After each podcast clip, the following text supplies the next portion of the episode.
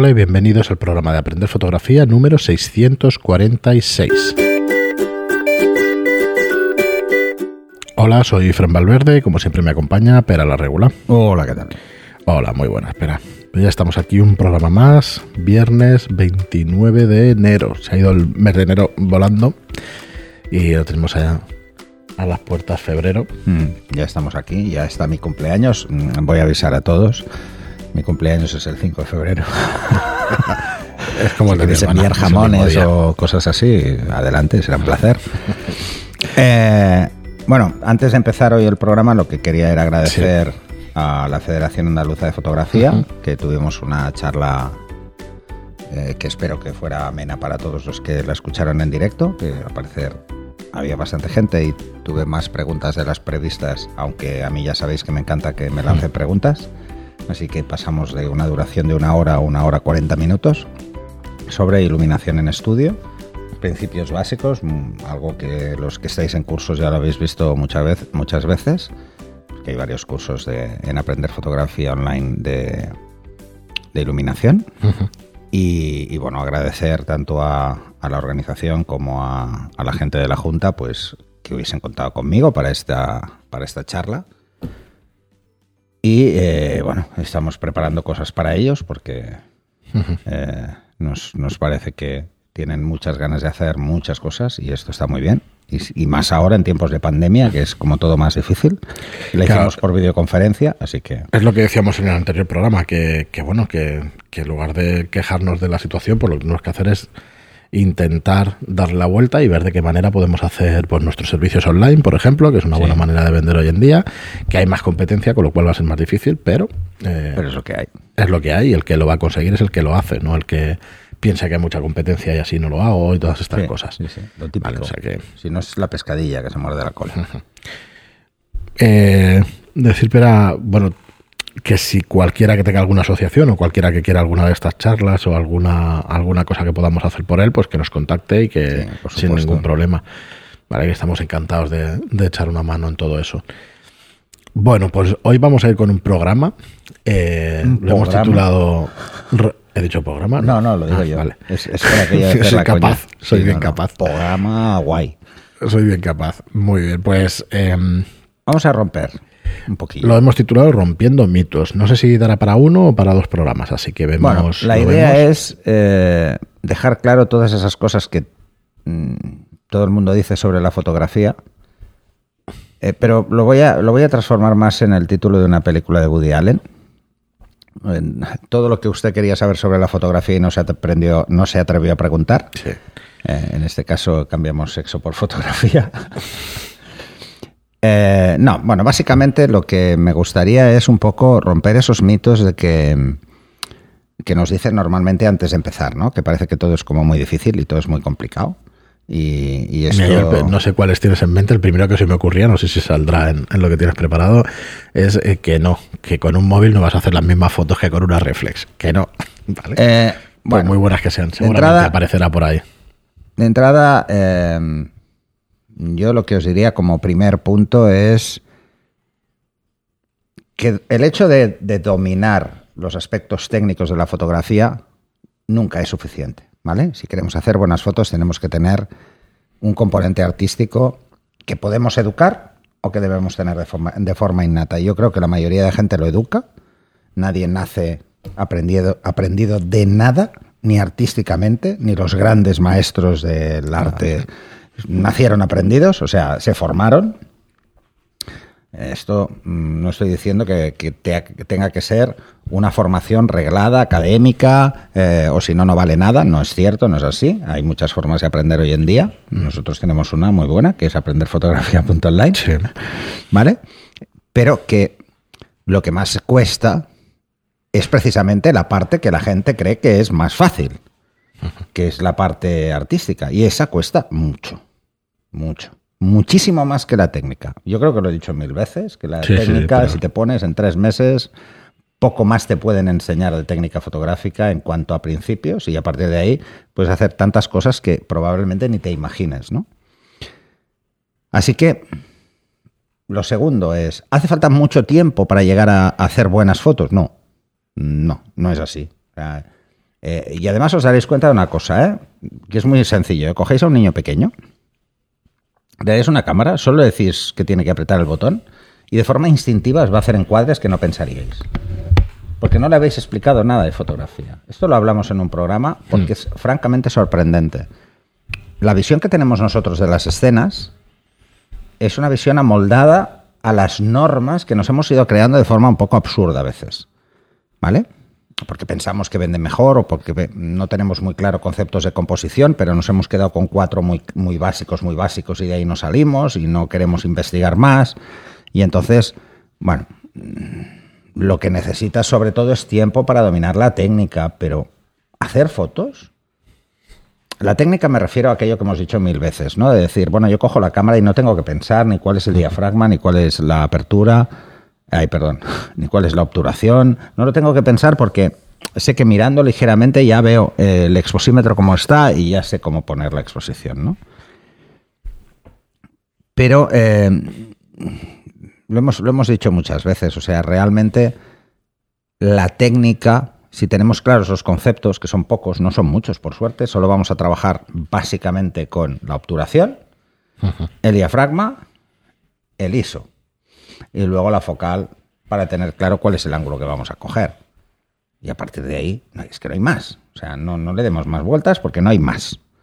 ¿eh? O sea, eh, no, es que es muy complicado. Mm, pues si es muy complicado con cuatro, cuatro parámetros, por decirlo de alguna forma, eh, no, digamos lo, que es... Mm, el resto de las camas modernas es más artificioso que otra cosa. necesitas conocer cómo te funciona el enfoque para hacer un tipo de foto mejor o peor, pero no, no es imprescindible para hacer unas fotos. Ahí está, ahí está. Entonces, ¿para aprender necesitamos tener un equipo muy caro? No. ¿Para hacer fotos necesitamos un equipo muy caro? No. Podemos hacer fotos con lo que queramos, incluso hasta con un móvil. Porque el concepto mm, más difícil en fotografía, que es el componente artístico, lo podemos explorar con cualquier elemento, no hace falta, incluso sin hacer la foto, solo intentando observar una escena y intentar ver cuáles son las cosas que me llaman la atención y luego ya voy aprendiendo cómo puedo meterlas en mi encuadre. Pero rompamos ese mito, no hace falta, de verdad. Es que yo creo que, existe una vorágine compradora de equipos. Eh, a ver, que luego está el capricho. Eso yo lo puedo entender. Hmm. Luego está el. Eh, si es más grande, mejor. Bueno, bueno, esto para otras cosas. ¿Vale? Pero, pero que no vale la pena, de verdad. O sea, sinceramente. Si lo que queremos es hacer buenas fotos, lo que debemos es cultivar es nuestra visión del mundo de alguna forma, ¿eh? Y cómo podemos luego jugar a nivel artístico con eso. Así que eh, rompemos otro. Rompemos otro mito, ¿vale? Que es, no hace falta ni una reflex, ni una mm, mirrorless, ni... No, cualquier cosa nos vale para hacer fotos, o al menos para entender conceptualmente o artísticamente, mejor dicho, qué es esto de hacer fotos. Hay mucha gente, yo lo he visto, hay mucha gente que coge el móvil y hace unas fotos fantásticas y claro, le das una cámara reflex, no sabe cómo usarla y se vuelve loco. Mm. Pero la parte más difícil la he hecho, aunque parezca mentira. O sea, esto de menospreciar la fotografía por el hecho de que no sea en una reflex me parece algo ridículo, para empezar. No hablamos de calidad técnica de la foto, hablamos del concepto artístico de la foto, ¿vale? Entonces, de verdad, olvidaros, cualquier cosa nos sirve para hacer fotos. Si lo que queremos es mm, llevar más lejos el hobby o llegar a dedicarnos profesionalmente, pues evidentemente con un móvil nos quedaremos enseguida enganchados. Nos faltará algo, ¿no? Nos faltará focal, nos faltará apertura, nos faltará desenfoque, nos faltarán mil cosas que queremos controlar y que no podemos controlar. Eso es lo único, lo único que realmente tenemos que tener claro. Luego hay una cosa que, he visto muchas veces, eh, que es esto de las fotos hay que procesarlas. A ver, vamos, a dejar muy claro esto porque, porque he leído también en muchos sitios que, que no solo hace falta saber hacer buenas fotos, sino que también hace falta saberlas procesar. Bueno, esto puede tener sentido, pero muy poco para mí. Si nosotros tenemos una visión creativa o una visión artística y técnicamente somos buenos haciendo fotos, no va a hacer falta tocar las fotos. La foto seguirá dando el mensaje que queremos dar. Esto de que eh, el postproceso es vital eh, y tal, mira, oye, si te dedicas profesionalmente, sí, porque es ahí donde marcas la diferencia. Entre lo que haces tú y lo que hace otro con las mismas condiciones. ¿Qué? Mm, ¿Qué va a cambiar? ¿Ligeramente el encuadre que haga yo o que haga otro fotógrafo? No, lo que va a cambiar es cómo juguemos con el color, cómo juguemos con, los detalles, cómo realcemos unas cosas, cómo mm, no realcemos otras, ese tipo de cosas. Entonces ahí procesar fotos tiene mucho sentido. Eh, realmente, a ver, procesar fotos por el hecho de procesar fotos, yo creo que es más una visión eh, que lo que buscamos es reforzar nuestro ego para que nos digan qué bonita es, pero que luego no se la cree nadie. O sea, ojo con esto, ¿vale? O sea, realmente el tema de procesar las fotos, si hacemos buenas fotos, no va a hacer falta. No, no va a hacer falta. Además, podemos utilizar mecanismos ópticos eh, como Sí, filtros bueno, sí. que nos van a dar filtros de fotografía, ¿eh? no filtros en Photoshop, ¿eh? que nos van a dar sensaciones muy diferentes. Antes, pero si tú tienes en claro el químico- concepto contraste, pues sabes que la foto va a salir de la manera que va a salir y ya En está. químico jugábamos con estos filtros y, y se hacían cosas muy interesantes. O sea, no hacía falta el, el postproceso porque lo hacíamos en el momento de la toma. Así que rompamos ese mito de que el procesado lo es todo, porque no, no es verdad. Esto no es cierto. ¿eh? De, de hecho, en algunos concursos profesionales se prohíbe. ¿eh? Yo creo que se debería prohibir en prensa, por ejemplo. El que toque la foto en Photoshop, castigado al rincón. Sí, porque se puede alterar las, las sensaciones que transmite una fotografía con el procesado. ¿Vale? Y eso a mí ya me parece un poco.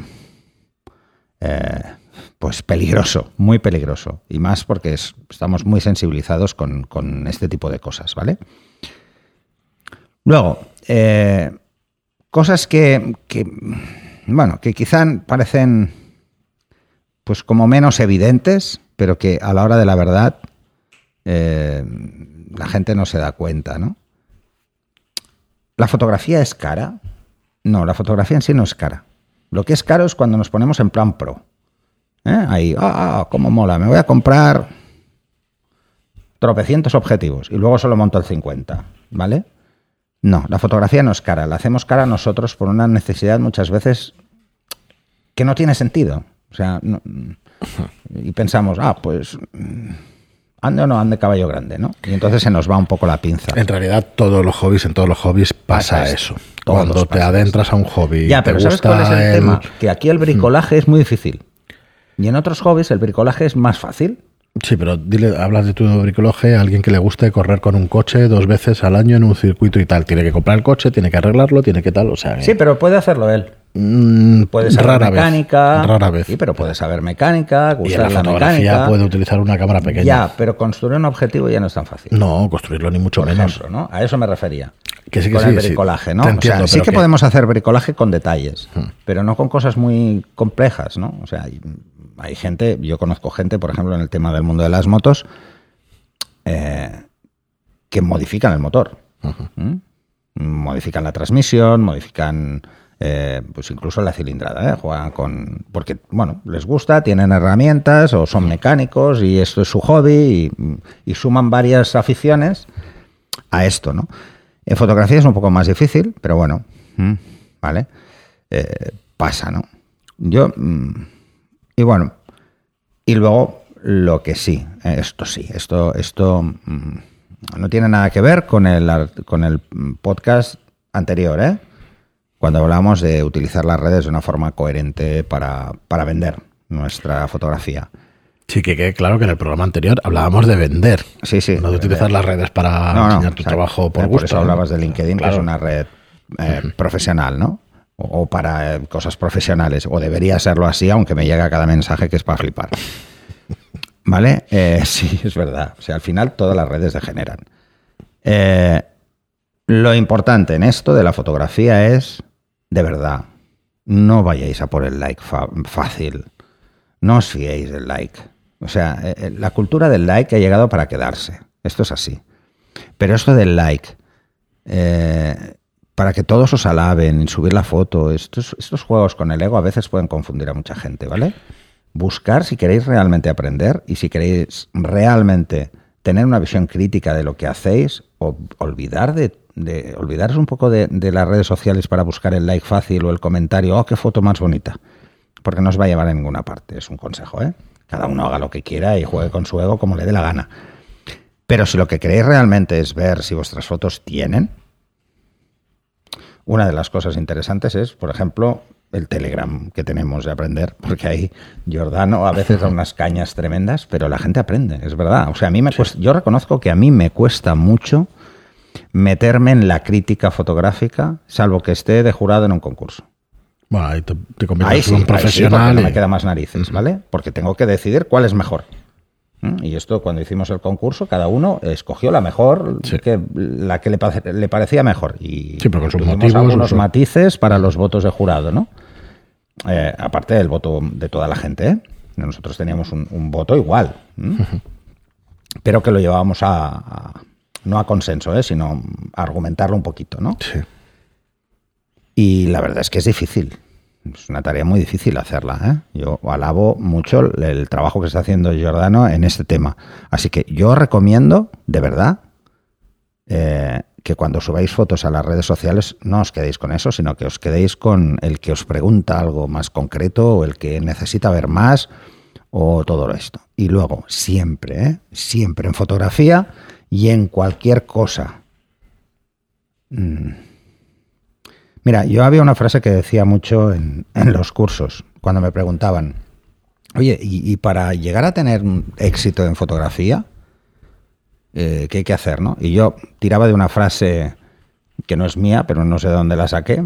Dice, yo no te puedo dar la clave del éxito en fotografía, pero sí la del fracaso. Uh -huh. Y es, intenta que tus fotos gusten a todo el mundo y fracasarás. O sea, no, haz las fotos que te gusten a ti, que te salgan a ti.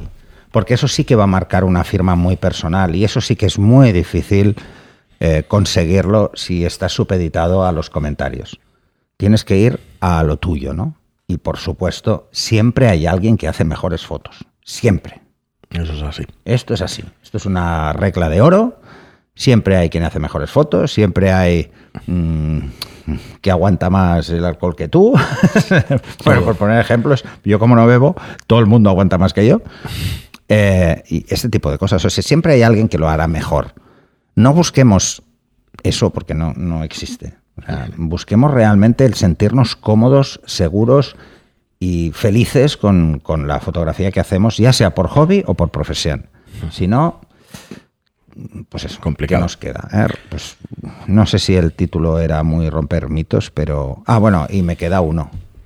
Me mm. queda uno. Este mito es clásico, ¿no? Y es realmente la fotografía química y la fotografía digital son mundos aparte. No, no lo son, en absoluto. En absoluto. ¿Vale?